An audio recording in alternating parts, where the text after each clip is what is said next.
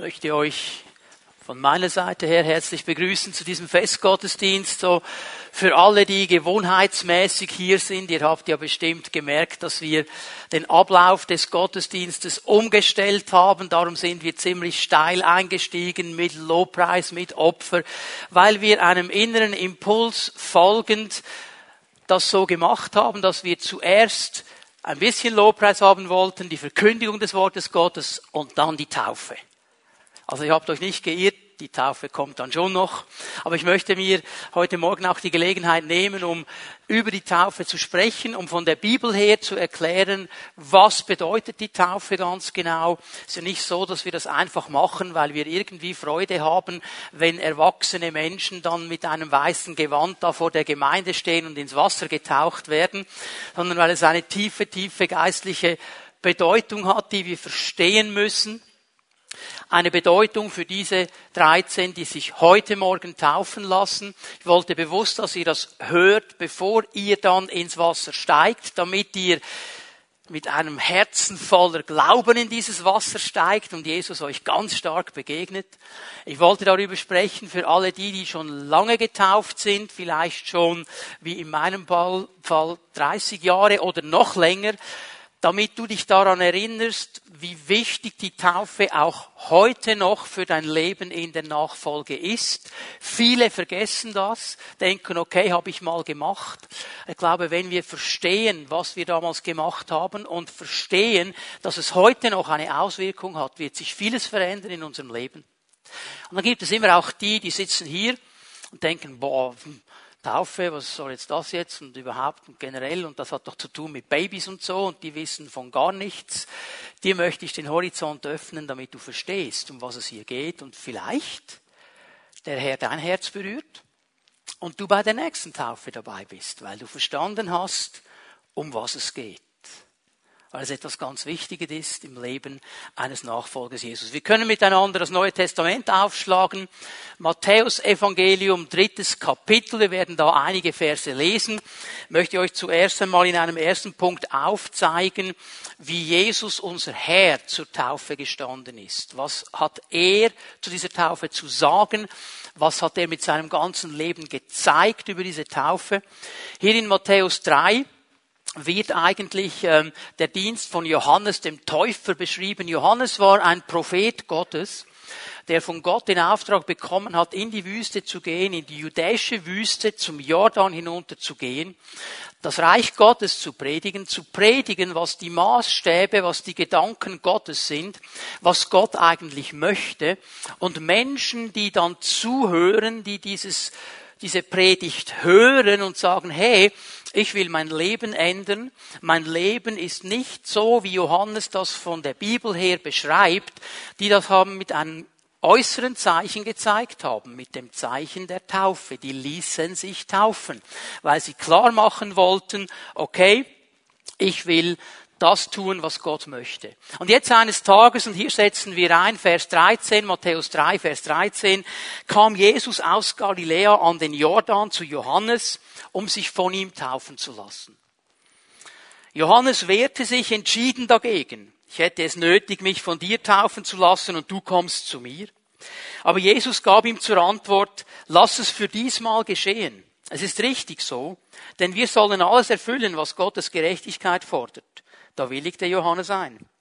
In dem Augenblick, als Jesus nach seiner Taufe aus dem Wasser stieg, öffnete sich über ihm der Himmel und er sah den Geist Gottes wie eine Taube auf sich herabkommen.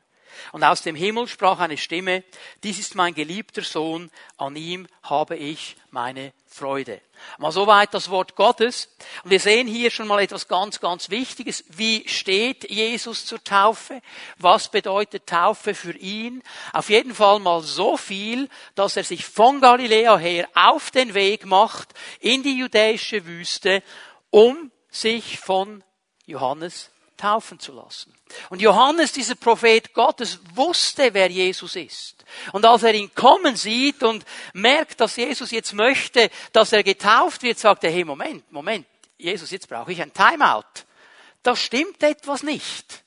Also wenn schon, müsstest du mich taufen. Nicht ich dich. Denn wenn es jemals jemanden gab im ganzen Universum, der es nicht nötig gehabt hätte, sich taufen zu lassen, dann wärst es du, Jesus. Weil in deinem Leben ist nichts Falsches. In deinem Leben ist kein Widerspruch zu dem, was Gott möchte. Du hast immer so gelebt, wie Gott es wollte. Warum willst du jetzt getauft werden? Du hättest das gar nicht nötig. Und jetzt sagt Jesus ihm etwas ganz Interessantes in seiner Antwort, sagt Johannes, lass das jetzt zu, weil ich will die ganze Gerechtigkeit erfüllen, die Gott möchte. Was Jesus hier sagt, und ich stelle mir so vor, dass er das mit einem Augenzwinkern gesagt hat, sagt Johannes, eigentlich hättest du schon recht, aber ich will als Vorbild alles tun, was der Vater im Himmel möchte.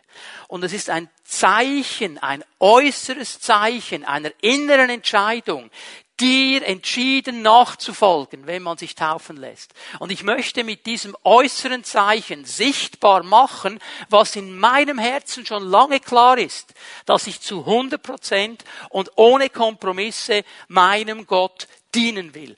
Darum, Herr, lass es zu, Johannes lass es zu, weil ich will alles tun, was der Vater sagt. Und hier haben wir schon mal eine ganz, ganz wichtige Bedeutung dieser Taufe und eben auch die Wichtigkeit und den Stellenwert dass die Taufe eigentlich unterstreicht, was in meinem Innern an Entscheidung schon geschehen ist. Und dass es unterstreicht, dass ich mich entschieden habe, 100% Gott zu dienen, für ihn zu leben, mein ganzes Leben ihm alleine zur Verfügung zu stellen. Und darum lasse ich mich als äußerliches Zeichen taufen.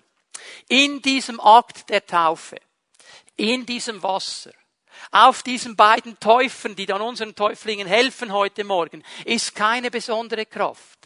Das ist alles nur ein äußeres Ritual. Das Wichtige, das was Kraft hat, ist schon geschehen im Herzen dieser Menschen. Darum lassen sie sich heute Morgen durch dieses äußerliche Zeichen noch einmal ganz klar aufstellen und sagen, das ist meine Entscheidung. Das hat Jesus getan. Er wollte klar machen, hey, ganz konsequent, ich will Gott nachfolgen. Und dann ist es nur logisch, wenn Jesus das mit so einer Konsequenz und mit so einer Klarheit macht, dass wir als Gemeinde, die von ihm in dem Sinne so den den Stab, den Stafettenstab übernommen haben. Er ist zurückgegangen zum Vater, hat uns den Auftrag gegeben, das Evangelium weiter zu predigen auf der ganzen Erde. Darum ist es nur logisch, dass in seinem Auftrag an die Gemeinde auch diese Taufe eine Rolle spielt. Gehen miteinander zu Matthäus 28 und lesen die Verse 18 und 19. Das sind ganz bekannte Verse. Jesus kommt da zu seinen Jüngern und er sagt, mir ist alle Macht im Himmel und auf der Erde gegeben. Ich habe alle Macht, ich habe alle Autorität, ich bin der absolute Herr, ich bin die letzte Autorität des ganzen Universums. Und weil das so ist, weil ich diese Autorität habe, weil ich diese Macht habe, Vers 19, darum, darum, darum geht hin zu allen Völkern, macht die Menschen zu meinen Jüngern, tauft sie auf den Namen des Vaters, des Sohnes und des Heiligen Geistes. Ich habe das hier aus der neuen Genfer Übersetzung vorgelesen. Die neue Genfer Übersetzung überträgt viele Gedankengänge des Griechischen ins Neue Testament, ist nicht immer eine wörtliche Übersetzung. Ich möchte euch hier aufzeigen, was Jesus wörtlich gesagt hat im griechischen Grundtext, weil es wichtig ist, dass wir das verstehen.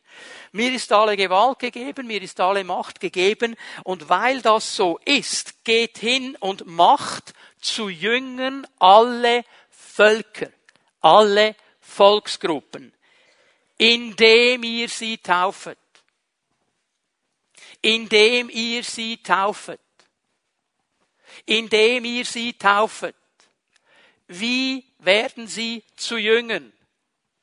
Indem ihr sie taufet. So werden sie zu Jüngern.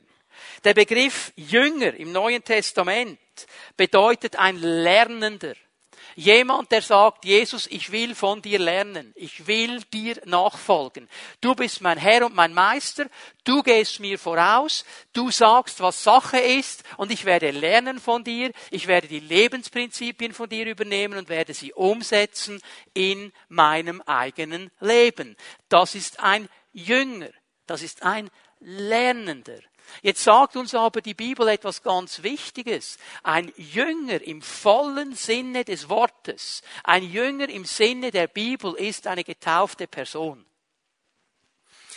Eine Person, die irgendwann in ihrem Leben ihr Herz geöffnet hat für Jesus Christus. Die verstanden hat, wie diese Leute, die da zu Johannes gekommen sind, hey, wenn ich mein Leben im Spiegel der Vorgaben Gottes anschaue, dann stimmt das nicht. Dann geht mein Leben in eine ganz andere Richtung. Da habe ich das Ziel, das Gott eigentlich gesetzt hat, verfehlt. Übrigens, es gibt ein uraltes Wort, das darf man heute ja fast nicht mehr äh, gebrauchen, das heißt Sünde. Sünde. Und das ist im Fall nicht, wenn du eine Woche Diät gemacht hast und dann am, am Sonntag zuschlägst und zwei Dessert nimmst. So, jetzt habe ich gesündigt, okay? Also, Sünde ist was ganz anderes. Sünde, die wörtliche Bedeutung von Sünde ist Zielverfehlung das Ziel verfehlt zu haben. Das, was Gott an Zielsetzung gegeben hat, verfehlt zu haben. Ein Jünger ist ein Mensch, der verstanden hat, ich habe diese Ziele, die Gott eigentlich gesetzt hat, verfehlt. Und ich möchte so nicht weiterleben. Ich möchte das ändern. Ich lade Jesus ein, mein Herr zu sein, und er soll jetzt mein Lehrmeister sein, mein Meister, dem ich nachfolge. Ich will von ihm lernen. Das ist ein innerer Prozess. Aber dieser innere Prozess wird durch ein äußeres Zeichen bezeugt und bestätigt. Und das ist das Zeichen der Taufe. Darum sagt Jesus, indem ihr sie tauft. Da hat er nicht gemeint, taucht einfach alle ein bisschen unter und dann sind sie jünger. Das ist nicht der Gedanke. Da geht etwas innerlich voraus, weil die Bibel im Neuen Testament immer davon spricht, dass in uns etwas geschieht, was nachher äußerlich sichtbar wird. Das ist der Unterschied zur Religion. Religion versucht äußerliche Dinge zu ändern oder äußerliche Dinge zu vollziehen und das Gefühl zu haben, dann verändert sich auch inwendig etwas. Das wird so nicht geschehen. Dann gibt es viele Leute, die das Gefühl haben, das ist ein Sakrament, wenn man getauft wird. Dann geschieht irgendetwas durch diese Taufe. Das ist nicht der biblische Gedanke. Da geht eine innere Entscheidung voraus. Ein Jünger im biblischen Sinne des Wortes ist ein Mensch, der sich für Jesus entschieden hat, Jesus nachfolgt und sich taufen lässt und sagt, jawohl Herr, das ist meine Entscheidung. Und wenn wir die Geschichte uns weiter anschauen, sehen wir, wie die Gemeinde das in einer Konsequenz umgesetzt hat. Überall, wo sie hingingen, überall, wo sie das Wort Gottes gepredigt haben, war die Taufe eigentlich dann der logische Punkt, der kam. Als Petrus gepredigt hat, Apostelgeschichte 2 kannst du doch nachlesen, werden nachher noch schnell dahin gehen. Als er gepredigt hat am Pfingsten, wurden 3000 Menschen getauft. Warum wurden die getauft? Weil es damals in Jerusalem so heiß war und sie eine Abkühlung brauchen. Hat Petrus gedacht, jetzt tauchen die wir alle ein bisschen ins Wasser. Nein, weil sie das Wort gehört haben und das Wort ihnen durchs Herz ging und sie verstanden haben, da stimmt etwas nicht. Wir wollen etwas ändern. 3000 Menschen wurden getauft. Apostelgeschichte 8. Kannst du nachlesen ab Vers 36. Philippus wird vom Heiligen Geist geführt, in die Wüste zu gehen. Er geht dahin, niemand ist in der Wüste. Plötzlich kommt ein Wagen. Der Heilige Geist sagt, hey Philippus, geh zu diesem Wagen.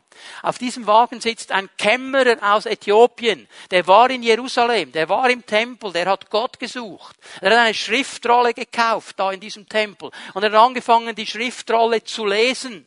Und als Philippus da hinzukommt, er hört, er liest aus dem Propheten Jesaja.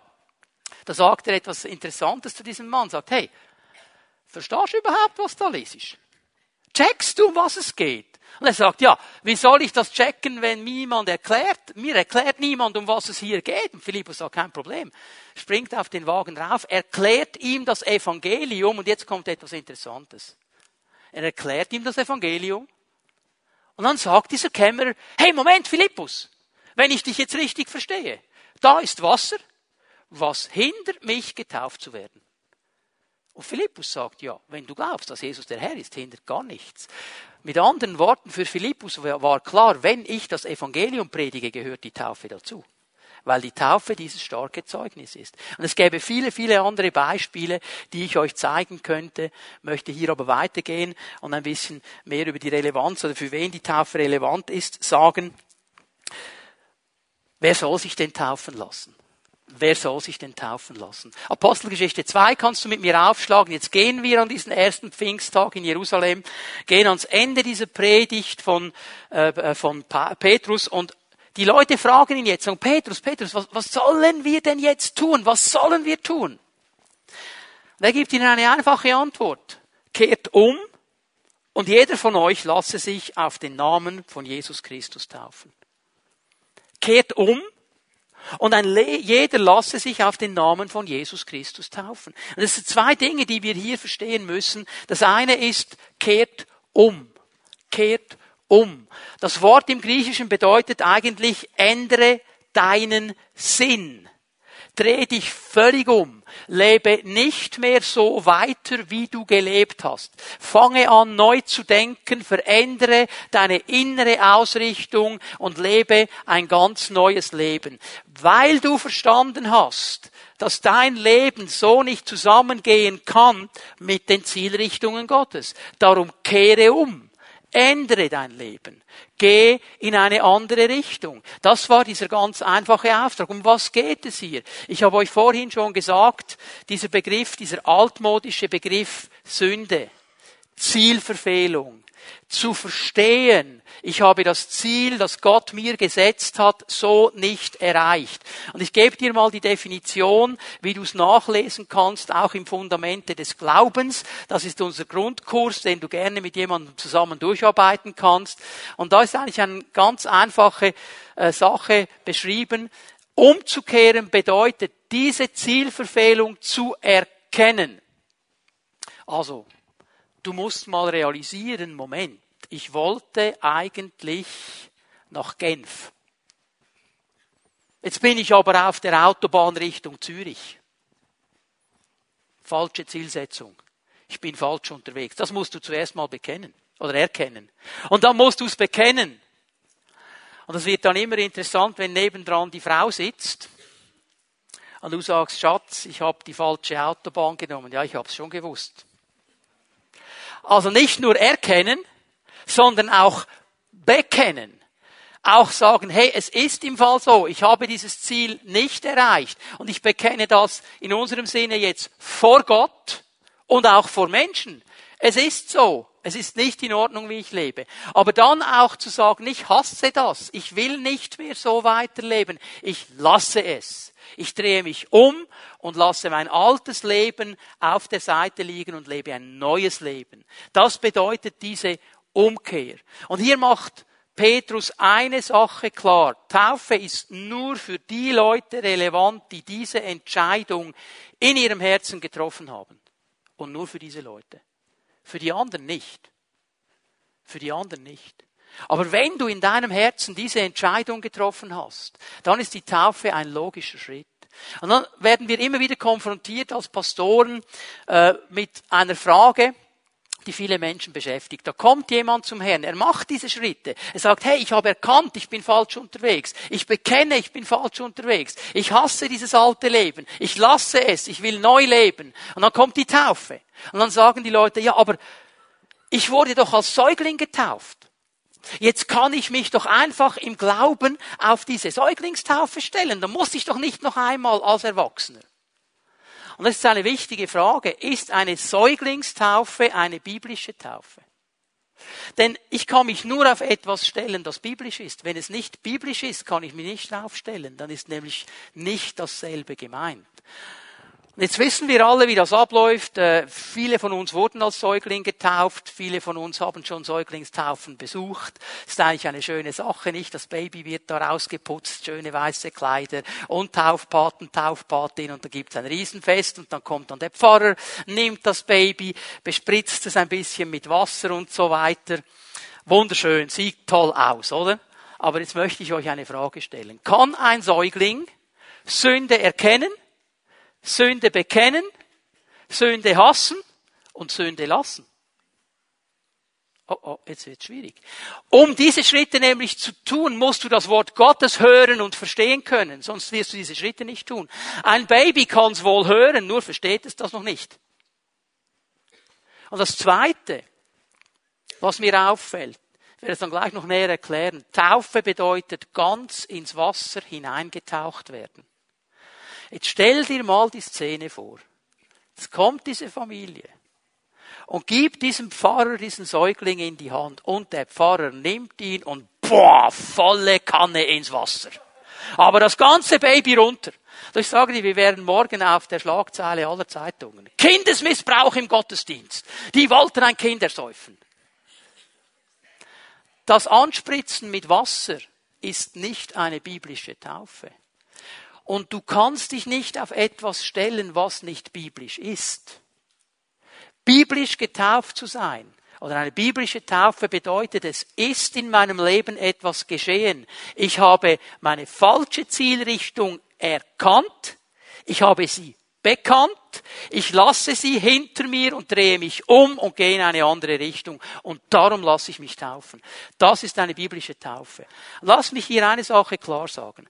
Meine Eltern, als sie mich damals als Säugling zu dieser Taufe gebracht haben, die haben nur die besten Gedanken gehabt dabei. Und ich greife niemanden an, der das gemacht hat oder als Säugling getauft worden ist. Ich stelle keine Eltern in Frage. Die Eltern, die haben einfach das gemacht, was sie wussten und was sie kannten. Etwas anderes kannten sie nicht. Aber wenn du die Erkenntnis hast, dann kannst du dich nicht auf etwas stellen, was keine biblische Taufe ist. Die Taufe ist relevant für Menschen, die innerlich diese Umkehr vollzogen haben, die Jesus dienen wollen und ihm nachfolgen. Und diese Leute, das ist das Zweite, was ich hier betonen will, die lassen sich taufen. Die werden nicht gedrängt, die werden nicht gezwängt. Ihr werdet nachher sehen, wenn die Täuflinge kommen, die sind also nicht an einer Kette und werden dann alle auf die Bühne gerissen und die müssen dann ins Wasser, weil wir das so wollen. Es ist eine völlig freiwillige Entscheidung, die sind ganz freiwillig da. Taufe ist eine freiwillige Entscheidung. Jedes Drängen, jeder Zwang, widerspricht dem Sinn der Taufe. Das geht nicht darum, dass du dich taufen lässt, dass deine Frau endlich ruhig ist oder die Schwiegermutter oder weiß ich was für Verwandtschaft noch da ist. Es ist eine Entscheidung, die du triffst, die absolut freiwillig ist. Darum lässt du dich taufen. Meine, es kam niemandem von uns in den Sinn gestern zu sagen, hey, jetzt haben wir 13 Täuflinge, komm, wir machen doch gleich 20, wir gehen noch schnell zum Migro oder irgendwo nach Bern in die Fußgängerzone, fragen mal, gibt's noch sieben, die Lust hätten, morgen mal so eine religiöse Experience zu machen, wir taufen euch mal unter, so in der Gemeinde, möchte das mal jemand abchecken, okay, sieben nehmen wir mit. Kannst du vergessen wäre nicht der Sinn der Taufe. Es ist eine völlige Freiwilligkeit. Das dritte, was ich zeigen möchte, ihr werdet das dann gleich sehen, wie wird die Taufe vollzogen. Wenn wir im Neuen Testament das Wort Taufe lesen, Baptizo bedeutet ganz untergetaucht werden ganz ins Wasser hineingetaucht werden. Also das bedeutet, du hast unter dir Wasser, oben an dir Wasser, links Wasser, rechts Wasser und wenn du den Mund nicht zutust, hast du in dir auch noch Wasser. Du hast überall Wasser, also ganz ins Wasser hinein. Hat jemand von euch den Film Titanic gesehen? Ist keine Trickfrage, okay? Könnt ihr euch erinnern, ganz am Anfang dieses Filmes sind sie da mit diesem U-Boot getaucht zum Wrack der Titanic hinunter. Ganz tief, dann siehst du dieses Wrack der Titanic auf dem Meeresboden, überall Wasser. In der Titanic, im Wrack ist Wasser, über der Titanic, überall nur Wasser. Richtig ersäuft ist das Teil. Wenn jetzt zwei griechische Teenager zur Zeit Jesu im Kino gewesen wären und sich Titanic angeschaut hätten. Und dann käme diese Szene mit diesem Wrack voll von Wasser. Dann hätte der eine zur anderen, zum anderen gesagt, du, die Titanic ist ja völlig Baptizo. Völlig getauft. Darum bedeutet biblische Taufe ganz ins Wasser hinein. Und wir lassen sie ja dann nicht im Wasser. Wir nehmen sie dann auch wieder raus, oder? Werde euch gleich erklären, warum wir sie auch wieder rausnehmen. Aber warum wohl Johannes 3 sagt die Bibel, dass Johannes an einem bestimmten Ort getauft hat. In Enon nämlich. Ja, nicht weil es da so schön war, sondern weil es reichlich Wasser gab. Und das brauchte er zum Taufen. So, Baptizo bedeutet ganz ins Wasser hinein. Und jetzt komme ich zum vierten Punkt. Das ist der wichtigste, bevor wir dann diese Menschen taufen. Das ist der Sinn und der Zweck der Taufe. Was bedeutet denn das ganz genau für mein geistliches Leben? Ich sage es noch einmal. Die Taufe bezeugt äußerlich, bildlich, symbolhaft, was in mir geschehen ist da muss vorgängig in mir eine Entscheidung getroffen worden sein. Diese Taufe, dieser heutige Tag ist nur noch ein äußerliches, sichtbares Bezeugen von dem, was schon lange geschehen ist. Und ihr, ihr steht heute und viele anderen sind schon zu irgendeinem anderen Datum gestanden, vor der Gemeinde, vor der sichtbaren und der unsichtbaren Welt. Und mit dieser Taufe bezeugt ihr, wir wollen mit unserem ganzen Leben Jesus gehören und Jesus dienen. Ihr bezeugt an diesem Tag und wir haben bezeugt, wer schon getauft ist, wir wollen nicht mehr in unserem alten Leben leben, wir wollen ein neues Leben leben in der Kraft Gottes. In diesem Sinne begraben wir in der Taufe unser altes Leben und auferstehen zu einem Leben in der Kraft Gottes. Das ist das Sinn, das ist das Bild der Taufe. Taufe ist Begräbnis und Auferstehung mit Christus. Wir werden kurz hineinlesen in einen wichtigen Abschnitt, Römer 6, Vers 3 und die folgenden Verse. Hier in Römer 6 erklärt Paulus noch einmal, um was es geht. Und jetzt achtet mal darauf, wie es beginnt. Wisst ihr nicht, was es heißt, auf Jesus Christus getauft zu sein? Wisst ihr nicht, dass wir alle durch diese Taufe mit einbezogen worden sind in seinen Tod? Wisst ihr das nicht? Und er sagt diesen Leuten, was er uns heute auch sagt. Hey Leute, eigentlich solltet ihr das wissen. Eigentlich sollte das etwas sein, was in eurem Leben ganz klar ist, aktiv da ist. Etwas, das man nicht vergisst, weil es so wichtig ist. Wisst ihr nicht, dass wir durch die Taufe mit versenkt sind, wäre eigentlich das biblische Wort hier, mit hinein versenkt in den Tod Jesu. Durch die Taufe sind wir mit Christus gestorben, sind daher auch mit ihm begraben worden. Und weil nun aber Christus durch die unvergleichlich herrliche Macht des Vaters von den Toten auferstanden ist, ist auch unser Leben neu geworden und das bedeutet, wir sollen jetzt ein neues Leben führen. In der Taufe bringen wir zum Ausdruck, was im Sterben im Begräbnis und in der Auferstehung Jesu geschehen ist. Jesus, der als einziger ohne Zielverfehlung gelebt hat.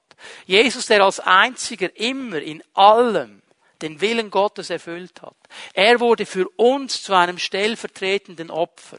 Die Bibel sagt, auch in diesem Römer 6, ganz am Ende des Kapitels, die Sünde, die Zielverfehlung wird irgendwann einen Zahltag auszahlen. Und dieser Zahltag, den die Zielverfehlung auszahlt, ist der Tod. Das heißt, wer in der Zielverfehlung lebt, der muss sterben. Er muss sterben. Und Jesus, der als einziger keine Zielverfehlung hatte, keine Fehler hatte. Er hat sich bereit erklärt zu sagen, ich nehme die Zielverfehlung aller Menschen auf mich. Ich trage diese Strafe. Ich trage diese Strafe. Was die Menschen getan haben. Ich nehme es alles auf mich und ich sterbe an diesem Kreuz. Ich nehme den Tod auf mich. Nur am dritten Tag hat Gott ihn von den Toten auferweckt. Das ist das, was wir dann in zwei Wochen feiern, am Ostersonntag. Dass der Tod ihn eben nicht halten konnte, weil er keine Fehler hatte in sich. Der Tod konnte ihn nicht halten. Er lebt in einem neuen Leben. Und in der Taufe bringen wir zum Ausdruck, dass wir im Glauben mit hineingenommen sind. Weil Ruth das geglaubt hat, dass Jesus ihre, der Ruth ihre Zielverfehlung getragen hat, sagt der Herr, okay, die Ruth ist eigentlich gestorben, ist begraben und wurde wieder auferstanden mit Jesus zusammen, weil Jesus hat das für sie getragen. Und als sie sich taufen ließ, ich weiß nicht wo, vor wie vielen Jahren, ist auch schon ein paar her, hat sie das äußerlich zum Ausdruck gemacht. Und die Bibel sagt eigentlich, sie, ihr altes Leben ist begraben. Es ist in den Tod hineingegeben. Und jetzt ist etwas Neues entstanden entstanden. Sie lebt in einem neuen Leben. Schau noch mal am Ende von Vers 4. Wir sollen jetzt ein neues Leben führen. Darum nehmen wir sie wieder aus dem Wasser raus weil sie ein neues Leben führen. Und das führen sie in der Kraft Gottes. Vers 5, wenn sein Tod gewissermaßen unser Tod geworden ist und wir auf diese Weise mit ihm eins geworden sind, dann werden wir auch im Hinblick auf seine Auferstehung mit ihm eins sein. Was wir verstehen müssen, ist dies. Hör mal, das musst du jetzt verstehen. Der Mensch, der wir waren, als wir noch ohne Christus lebten, ist mit ihm gekreuzigt worden, damit unser sündiges Wesen unwirksam gemacht wird und wir nicht länger der Sünde dienen. Damit unser sündiges Wesen, das Wesen, das Ziele verfehlen will, unwirksam gemacht wird. Es wird auf off geschaltet. Und wir nicht länger dieser Zielverfehlung dienen, denn wer gestorben ist, ist von der Herrschaft, vom Herrschaftsanspruch der Zielverfehlung der Sünde befreit. Ja, ich meine, du kannst das gerne mal testen. Du kannst von mir aus in der Nacht in eine Leichenhalle einbrechen. Und du kannst mal versuchen, so eine Leiche zur Sünde zu verführen. Und du kannst machen, was du willst. Du kannst um sie herum tanzen, du kannst ihr alles aufbauen, du kannst versuchen, sie am Zeh zu ziehen oder an der Nase. Was wird sie machen? Nix. Warum? Sie ist tot. Und genau davon spricht hier Paulus. Er sagt, wenn du mit Jesus gekreuzigt bist, wenn du mit Jesus begraben bist, wenn du mit Jesus auferstanden bist, dann ist dein alter Mensch, deine alte Natur, dein altes Wesen, das die Zielverfehlung will und sucht, eigentlich tot. Da kann der Feind nicht zugreifen und sagen, hey, ich habe ein Recht daran. Du kannst sagen, nein, das stimmt nicht. Und darum ist dieses Datum deiner Taufe so wichtig. Eine meiner stärksten Waffen, wenn ich irgendwo angestiftet werden will zu einer Versuchung, ist der 31. Januar 1988.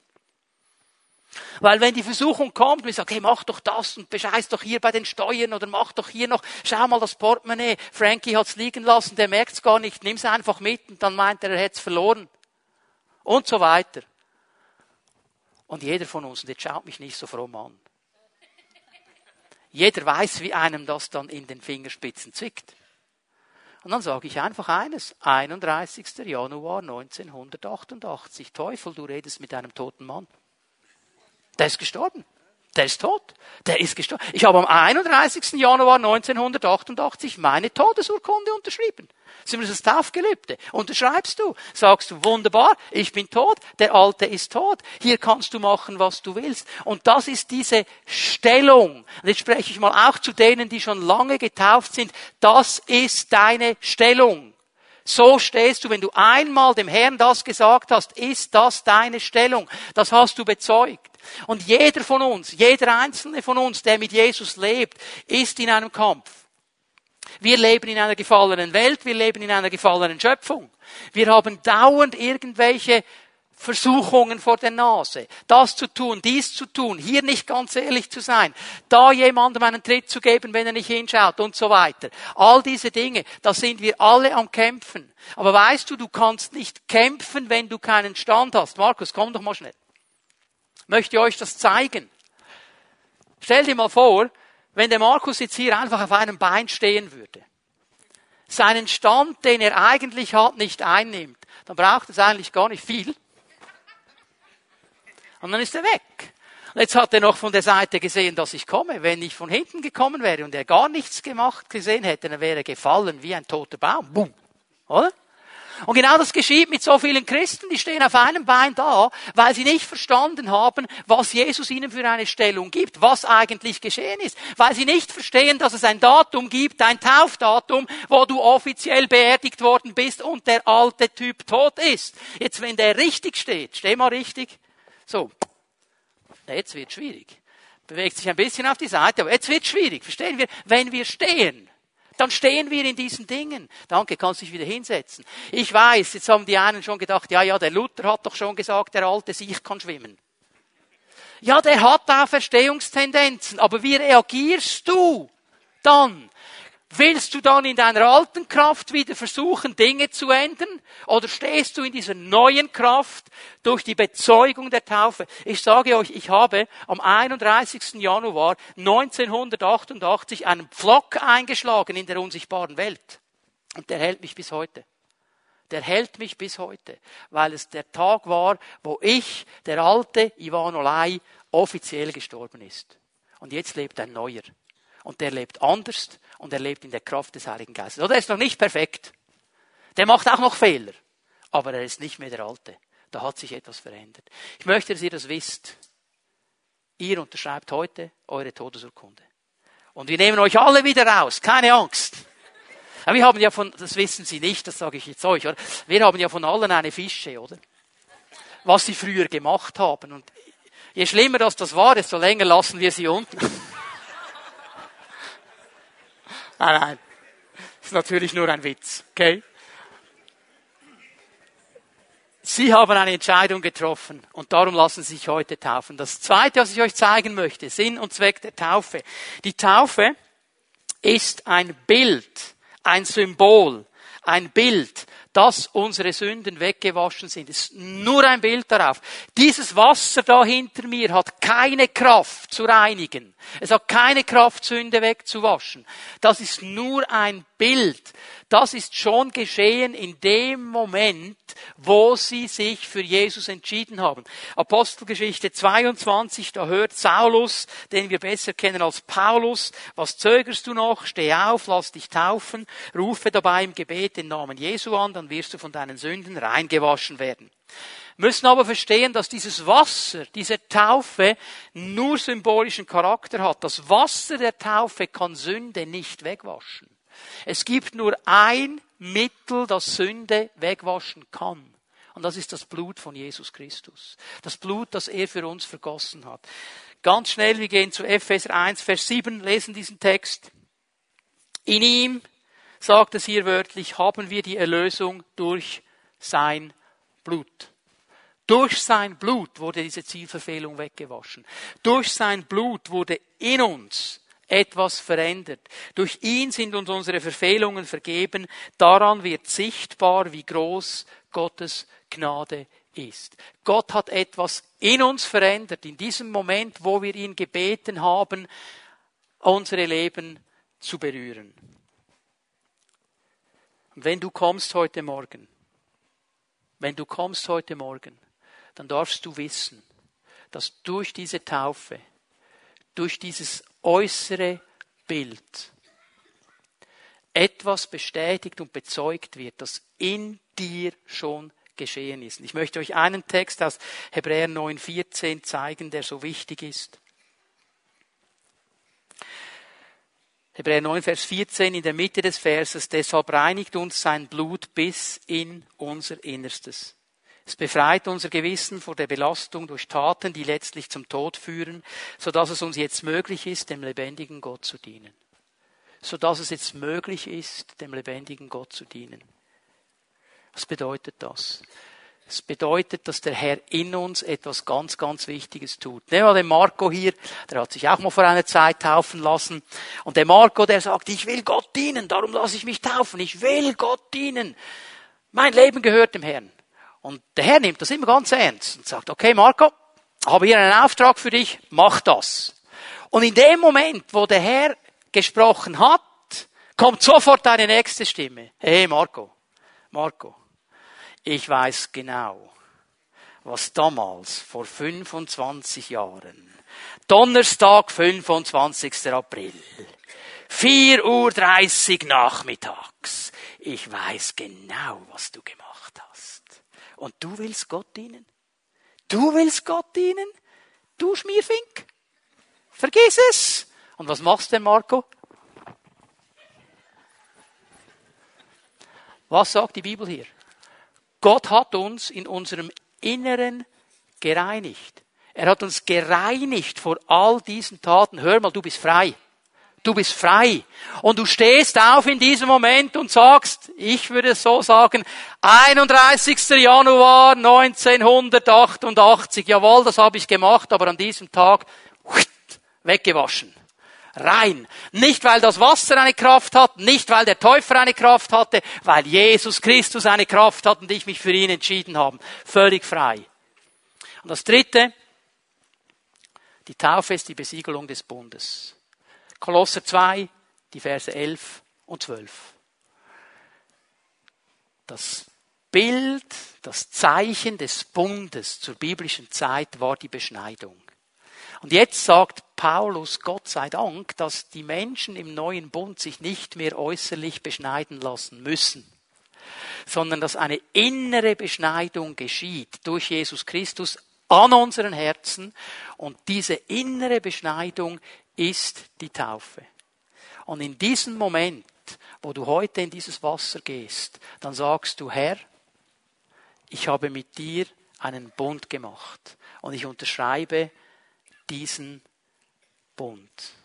Und ich möchte, dass wir für den letzten Teil, den ich euch jetzt gleich erkläre, uns gleich schon mal bereit machen. Lobpreiser, ihr kommt auf die Bühne. Täuflinge kommt auch gleich auf die Bühne. Silas kommt auch gleich, macht sich bereit. Und die Kinder dürft ihr reinlassen. Die dürfen das ruhig auch noch mithören. Warten einen Moment auf die Kinder, die werden dann für die Taufe dabei sein. Ihr dürft sie ruhig mit einem Applaus begrüßen, wenn sie dann kommen.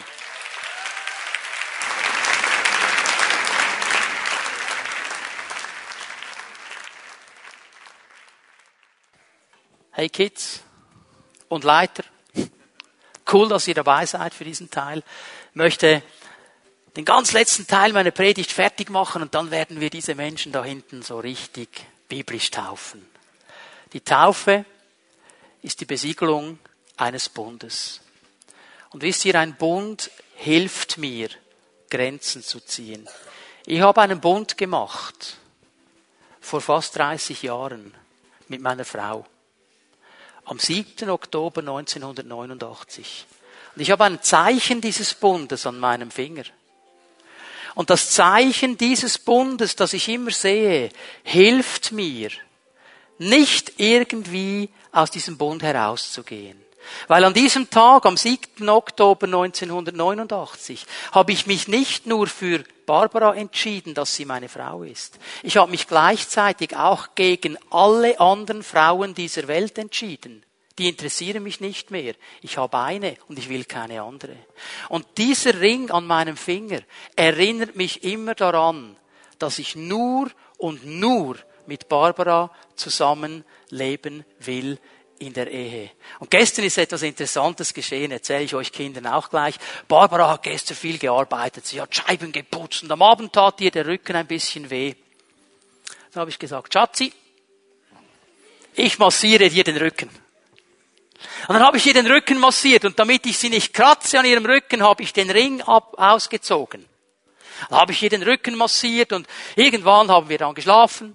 Und heute Morgen bin ich ganz früh aufgestanden, um für diesen Gottesdienst zu beten. Und als ich da am Beten war, habe ich meine, meinen Finger gemerkt, wo ist mein Ring? Wo ist das Bundeszeichen? Ich habe das vergessen wieder anzuziehen gestern und hat mir etwas gefehlt. Die Taufe ist die Besiegelung dieses Bundes. Ihr sagt heute, Jesus, dir allein diene ich. Ich entscheide mich für dich und ich entscheide mich gegen alle anderen. Ich diene dir alleine.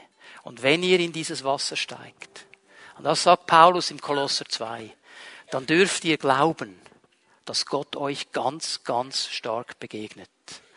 Ihr dürft in dieses Wasser steigen und sagen, Herr, in diesem Moment hast du etwas für mich bereit. Und Gott wird euch begegnen. Und Gott wird euch beschenken mit etwas Genialem. Die Taufe ist ein ganz wichtiger Schritt für euer Leben, für unser Leben. Silas, jetzt darfst du übernehmen.